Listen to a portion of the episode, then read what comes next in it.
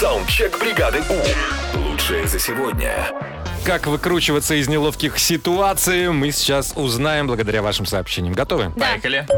Как-то раз очень сильно торопилась, и один глаз накрасила тенью, тушью, а второй глаз не накрасила.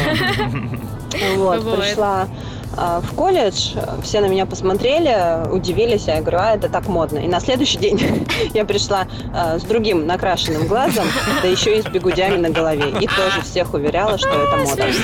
Молодец.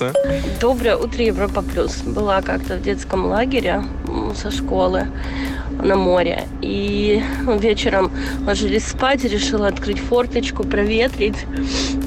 А форточка, оказывается, ну, вообще не держалась.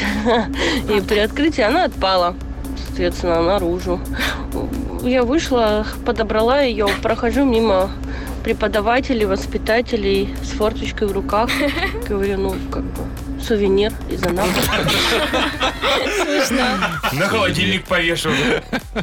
Еще одна история. Бывает такое, ну, раньше у меня, во всяком случае, было, когда ты заходишь в магазин, видишь, что там слишком высокие цены, которые тебе не по карману.